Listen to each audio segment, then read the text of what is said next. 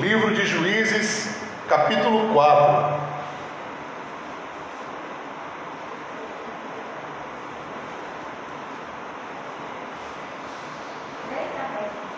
Versículo 1.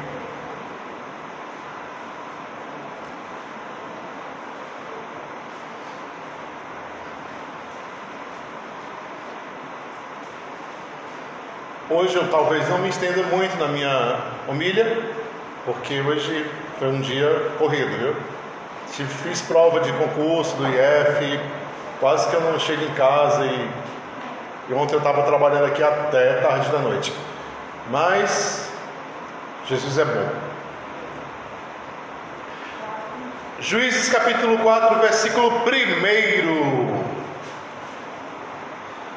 Depois que Eude morreu, o povo de Israel pecou novamente contra Deus, o Senhor. Por isso o Senhor deixou que eles fossem conquistados por Jabim, rei de Canaã. Governava, que governava na cidade de Azor. O comandante do seu exército era Císera, que morava em Arosete Rabojim. Jabim tinha 900 carros de ferro. Durante 20 anos ele maltratou o povo de Israel sem dó nem piedade. Então o povo de Israel pediu socorro a Deus, o Senhor. Débora, mulher de Lapidote, era profetisa, também era juíza dos israelitas naquele tempo. Havia uma palmeira ou uma tamareira, como estiver aí na versão de vocês, que é a mesma coisa. Tamareira é um tipo de palmeira que dá frutos. Uma tamareira ou uma palmeira entre Ramá e Betel, entre dois desertos, na região montanhosa de Efraim. Débora sentava-se debaixo dela e os israelitas vinham até ali para que ela julgasse as questões que eles traziam. Ela mandou chamar Baraque, filho de Abinoão, que estava na cidade de Queres, no território da tribo de Naphtali, e lhe disse: O Senhor, o Deus de Israel, está lhe dando ordens Escolha dez mil homens da tribo de Naphtali e Zebulon e os leve ao monte Tabor. Eu vou trazer Císera, o comandante do exército de Jabim, até o rio Quizon, para lutar contra você. Ele virá com seus carros de ferro e soldados, mas eu farei com que você o vença. Então Baraque disse a Débora: Só irei se você for comigo. Se você não for, eu também não irei.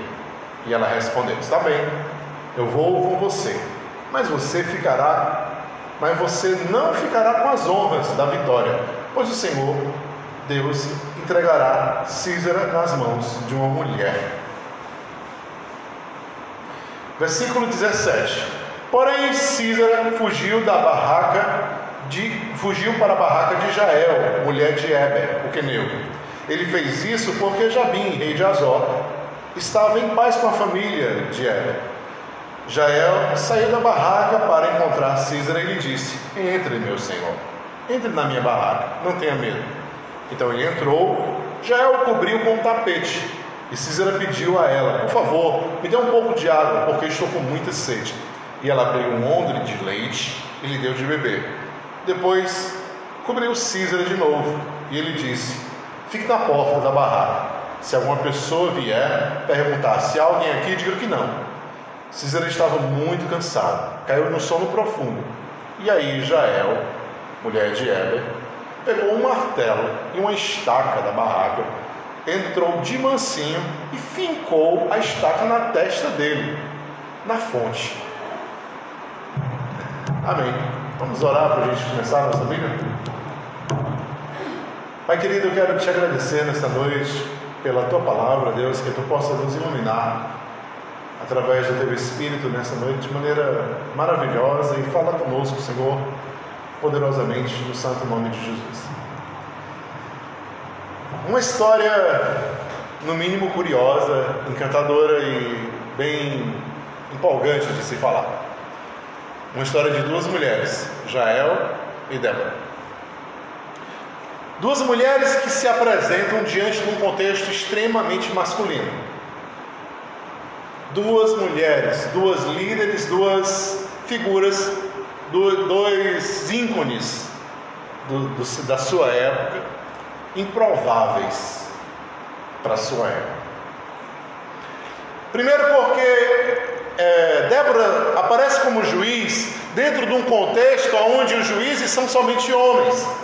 Você vai ver Otoniel, você vai ver Eude, você vai ver Gideão, você não vê mulher. Mas aí aparece Débora. Uma líder improvável em meio a um tempo improvável de líderes mulheres. O que, que isso tem a nos dizer? O que, que isso tem a nos significar nessa noite? Primeiro que as coisas improváveis da vida são exatamente estas as quais Deus mais gosta de usar. As coisas menos esperadas, as que se depositam menos expectativas, aquelas das quais nós não acreditamos valor algum, ou como diria o apóstolo Paulo, aquelas coisas que são reputadas por nada, são consideradas por nada nesta vida, os loucos deste mundo, aqueles que não são, Deus usa para fazer aquilo que são, aquilo que precisam e aquilo que Ele quer realizar nessa terra. Ou seja, quando eu te dou essa palavra hoje, a primeira questão que eu levanto a você é que você se considera um improvável nessa vida? Você se considera um líder improvável? Não, pastor, eu nunca, nunca poderia ser líder. Eu estou fora do contexto. Eu não me pareço com líderes. Segundo, se formos ver a história que precede a vida de Débora, os juízes que há 80 anos haviam julgado a Israel, eles eram homens de guerra, eles eram homens violentos, homens sanguinários, homens tribais. Gente, as histórias que, que, que com certeza caminhavam na sala de jantar de Débora quando criança, era dos grandes e grandes espias, Caleb, Josué, que chegaram na terra prometida e viram gigantes e diziam: Eia, o Senhor nos entregou nas mãos essa terra. A gente não tem medo de ninguém, pode ser do tamanho que for. Eles eram monstros, eram verdadeiros fenômenos. As mulheres ouviam aquelas histórias e ficavam encantadas com tudo aquilo. Aí você imagina uma garotinha que cresce escutando histórias de líderes super fortes, gigantes e violentos que conseguem derrotar homens que têm o dobro do seu tamanho. No coração dela nasce um desejo de ser uma líder, de ser alguém que precisa orientar o povo, de ser alguém que precisa aconselhar o povo. O que, é que ela diz para si mesma? Isso nunca será possível. Isso nunca será possível. Eu pergunto a você: você já se achou assim? Olhando para, uma, para um sonho diante de você, olhando para um projeto diante de você e dizendo para si mesmo: Isso nunca será possível. É inviável. É um sonho improvável. E aí eu digo a você: Deus é especialista em sonhos improváveis. Você tem um sonho improvável para Deus? Ele é especialista em sonhos improváveis. E a primeira, e a primeira atitude da, dessa mulher, tão. É, apesar de ter uma ótima relação com Deus, que a Bíblia diz que ela é profetisa. Eu estou falando de Débora. Ela é profetisa e ela tem uma relação com Deus íntima, com o Espírito de Deus muito íntima. Então ela se desloca até um, até um ponto que fica entre dois desertos, abaixo de uma palmeira, abaixo de uma tamareira, abaixo de um pé de tâmaras. E se senta lá. Para quê? Para dar conselhos. Aí, aí me diga só uma coisa: quem em são juízo, em são juízo, ia querer se tornar extremamente popular, sentado no meio de dois desertos. É absurdo, gente. É mais ou menos assim, eu quero ser um youtuber. Aí você tem conta? Não, tem não. Mas como é que você vai ser um youtuber? Sei lá. Vai que um dia alguém me filme e coloca no YouTube, aí eu fico famoso. Vão ver eu falando e vão dar muitas curtidas e assistir muitas vezes os vídeos. E é interessante que isso acontece. Algumas pessoas que não têm nada a ver com internet, que não têm contas de internet nenhuma, que não tem nenhum seguidor, simplesmente cantam uma canção, falam uma palestra, aparecem na rua. Ou vocês não, nunca ouviram falar daquele, daquele rapaz que deixou é, abriu mão da, da escola, da família, da casa, de tudo, ele anda perambulando por aí e ele é um filósofo da rua e as pessoas param para escutar ele, param para ouvi-lo. E é fabuloso, o cara é extremamente inteligente, extremamente conceituado. Ele vive como uma pessoa de rua. E ele tem uma família boa, rica, mas ele renunciou tudo para fazer isso. E hoje ele é, ele bomba nas redes sociais, ele é convidado para dar palestras, ele é convidado para conversar com alguns líderes pela capacidade que ele já demonstrou, que não foi dele, que não foi através da, do esforço dele, mas que descobriram a partir das suas falas. É algo improvável completamente improvável. O que, que ela faz? Ela se senta no meio de dois desertos, debaixo de uma palmeira, para dar conselho. Primeiro, é um absurdo, gente, por quê? Porque a pessoa precisa caminhar um monte de terra debaixo de sol para poder conversar com a mulher. É como se ela dissesse assim: se alguém realmente quer me ouvir, vai ter que caminhar, vai ter que provar que quer mesmo. Será que ela fez isso de propósito? E aí a gente talvez aprenda uma grande lição aqui com a, com a Débora. Por que será que ela fez isso? Que Débora foi para baixo de uma palmeira no meio de dois desertos. E aí eu digo a você: você encontrou o seu sonho improvável? Encontrei, eu sei qual é. Agora faça prova dele. Faça algo que seja extremamente absurdo para que esse sonho se concretize. E diga: se for realmente real, as pessoas vão vir. Se for realmente algo verdadeiro, se essa é a minha vocação, as pessoas vão vir. Se eu fui convocada para ser líder sobre esse povo, as pessoas vão vir. E aí ela arma a barraquinha dela lá no meio do, de dois desertos, debaixo de uma palmeira. Espera. E diz a Escritura que as pessoas vão até lá ouvi-la. Vão até lá falar com ela.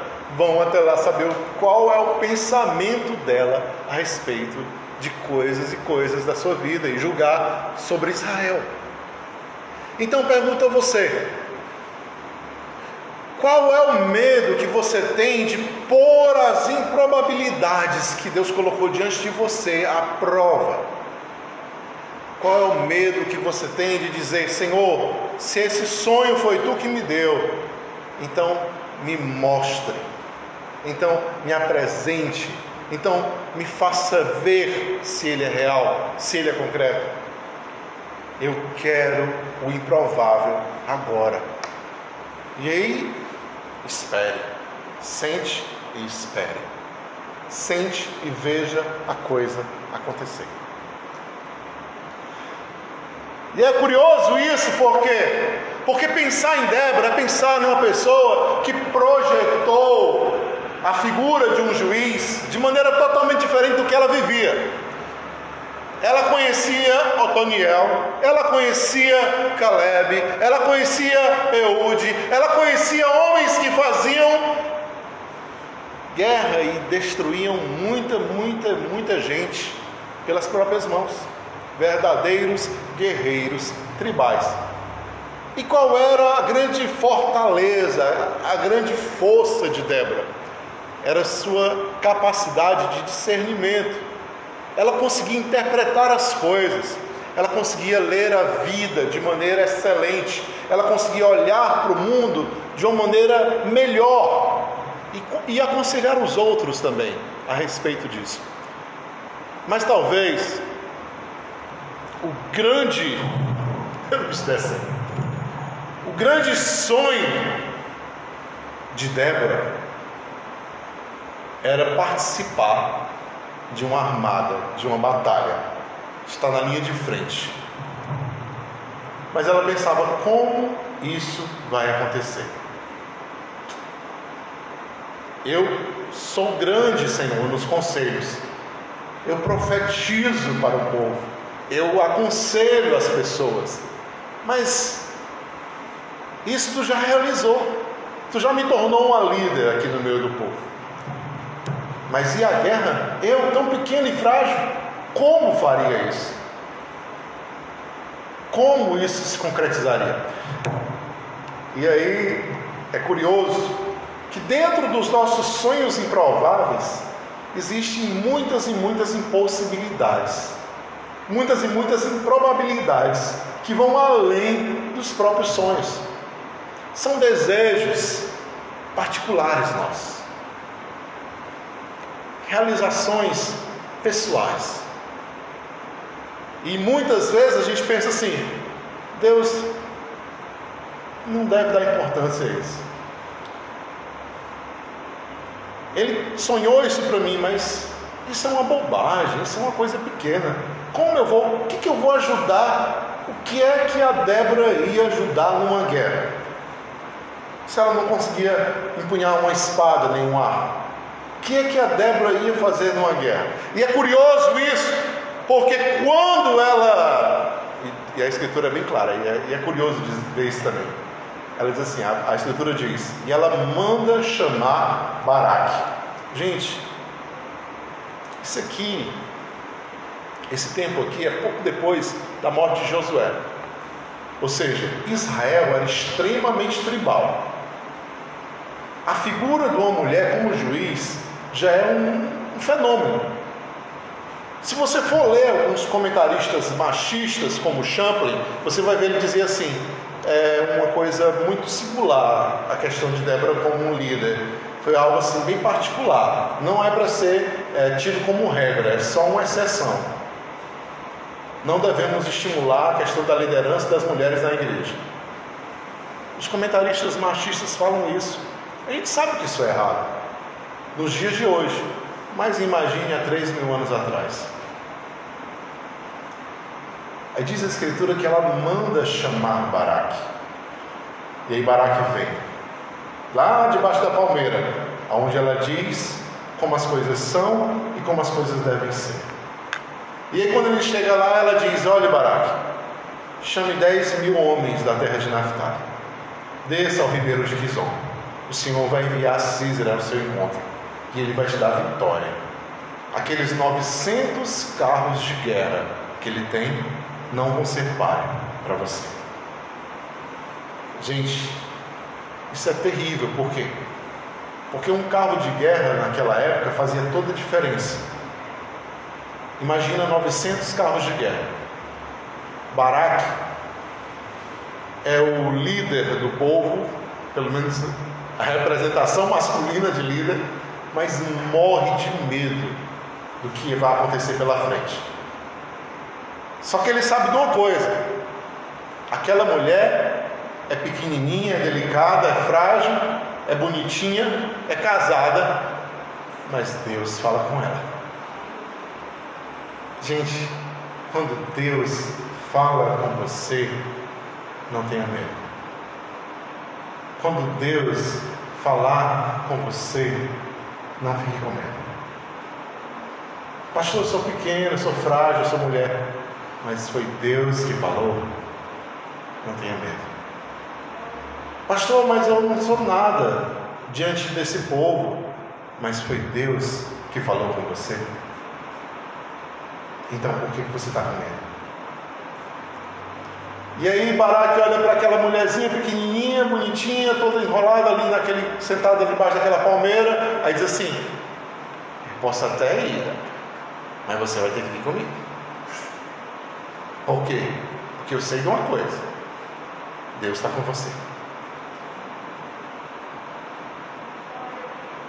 E aí, Débora vê naquele pedido de Baraque a realização de todo um projeto dela de infância, de querer um dia ver uma batalha, participar de uma batalha, não como um soldado comum, mas como um general, como aquele que diz como as coisas devem acontecer. E ela vai para a batalha mesmo sem ser uma grande guerreira. Ainda que seja como um amuleto de sorte, né? Porque Barack meio que usa ela como um amuleto de sorte. Eu sei de uma coisa. Eu vou para a batalha, mas tu vai comigo, Débora, porque senão eu sei que eu vou perder. Contra 900 carros, só se você for. E aí ele leva Débora para a batalha. E no momento que ele leva Débora para a batalha, ela nos transmite também outra lição. Qual é a lição que ela nos transmite? Olha, Baraque, a honra não vai ser sua. O Senhor vai entregar Císara nas mãos de uma mulher. O que, que ela quer nos dizer com isso?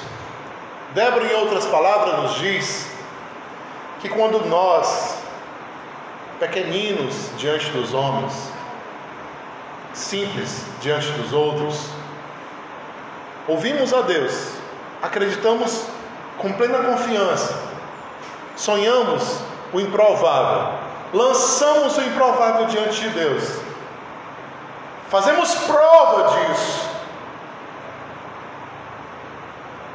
E Ele começa a realizar algo através de nós.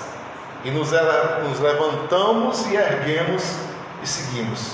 E dizemos: Estamos aí, Jesus. Se tu falou, nós vamos seguir. Se tu disse, nós vamos em frente. A nossa postura, a nossa decisão, o nosso posicionamento de um pequenino que faz grandes coisas, de um de algo que é simples, mas que realiza a obra de Deus, de algo que é limitado, mas se dispõe a fazer o grande, a fazer o pomposo, serve de exemplo para todos os outros pequeninos serve de referencial para todos os outros que veem aquilo acontecer. Foi exatamente isso que aconteceu com uma mulher de Éber, Jael. A notícia deve ter se espalhado. Débora saiu para pelejar com Baraque contra Císara e contra o exército. Aí você imagina as outras mulheres ouvindo aquilo, que legal!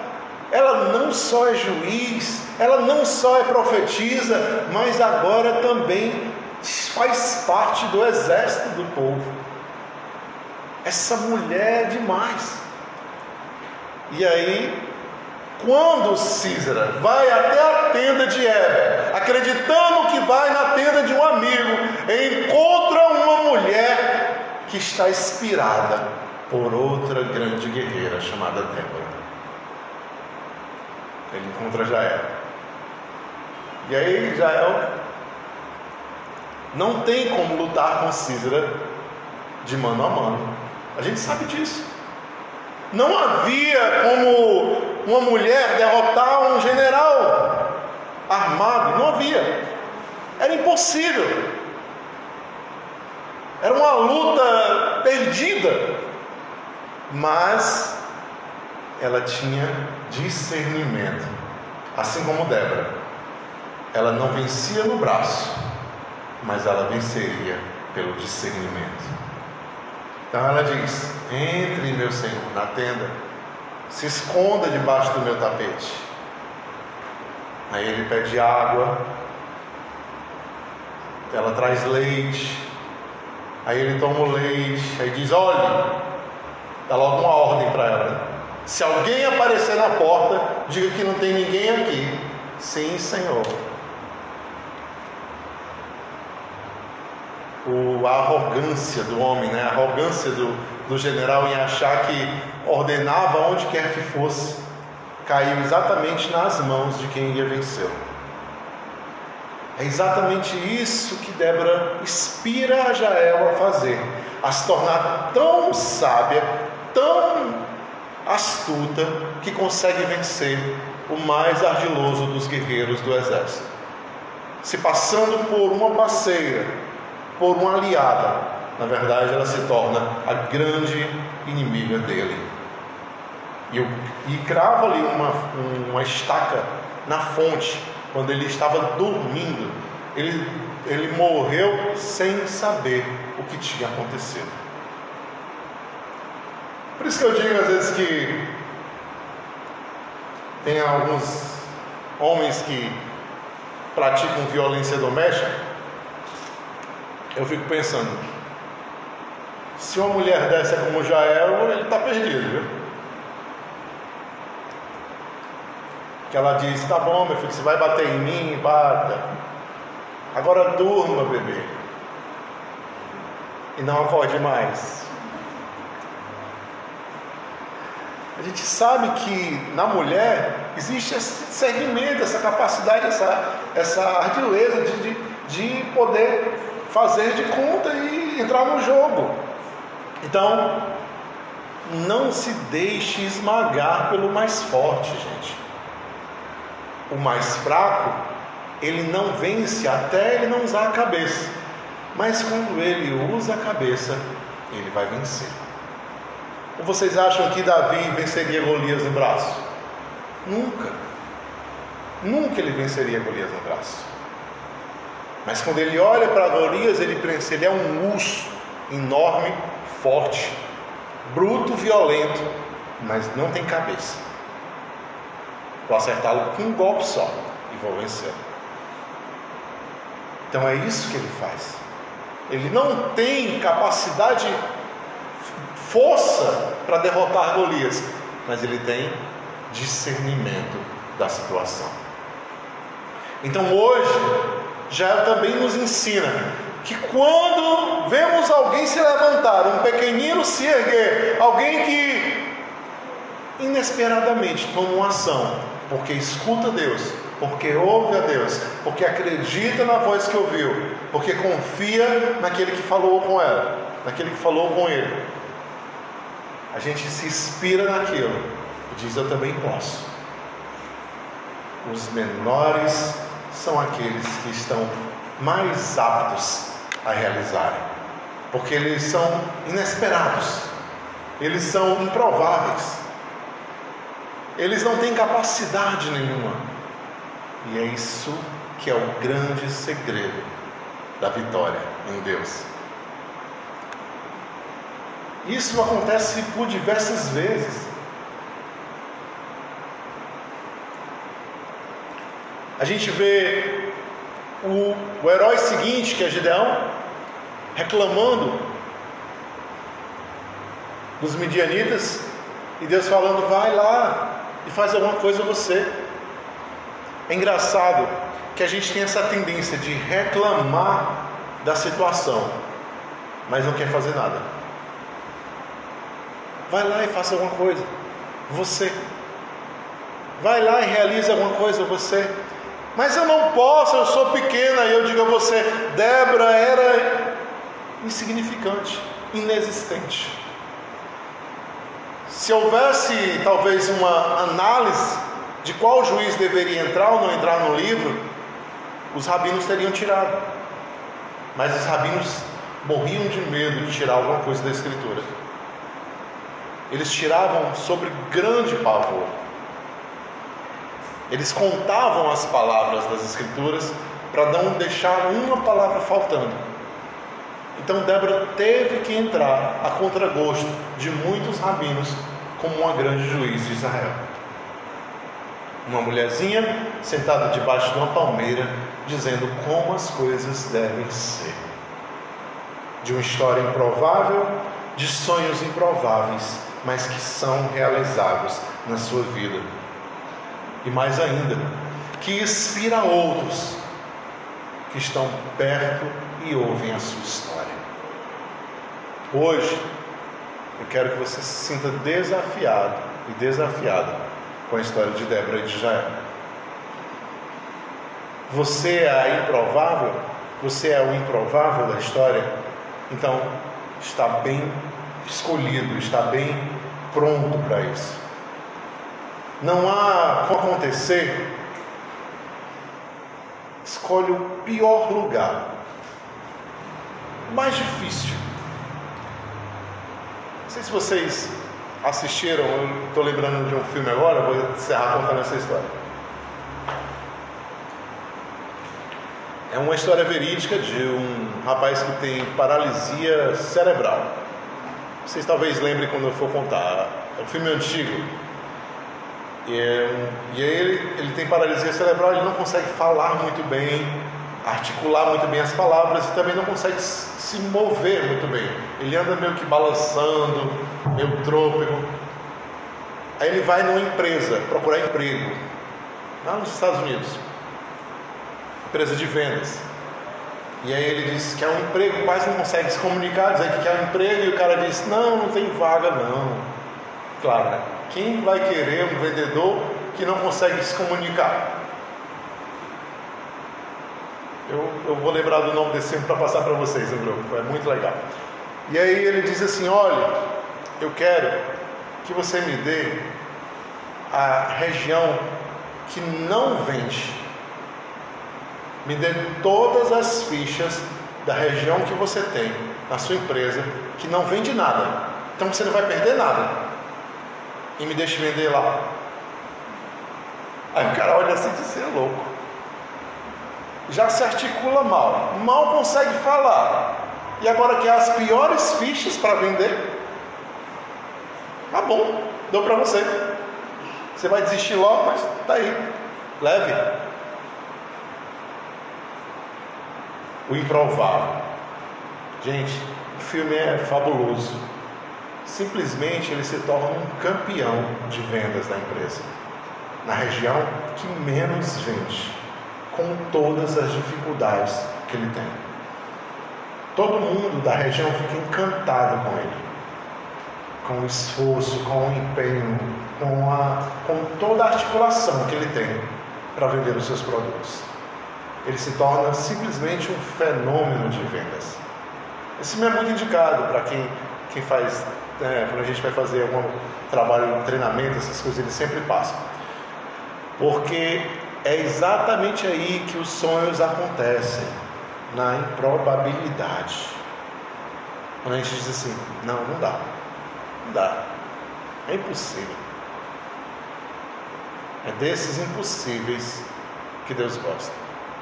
Então hoje você pode estar dizendo assim, Deus é impossível, isso é impossível para mim. Eu nunca vou fazer, eu nunca conseguiria, eu nunca. E é exatamente desses impossíveis que ele gosta.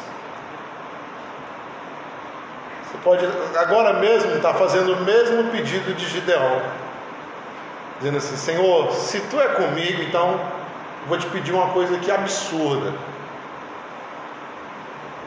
Peça o absurdo a Deus. Tenha coragem de pedir se você acredita que o improvável não vai acontecer. Peça um sinal absurdo. Peça uma prova absurda. Mas saiba de algo: quando ele fizer, não volte atrás. Não volte atrás.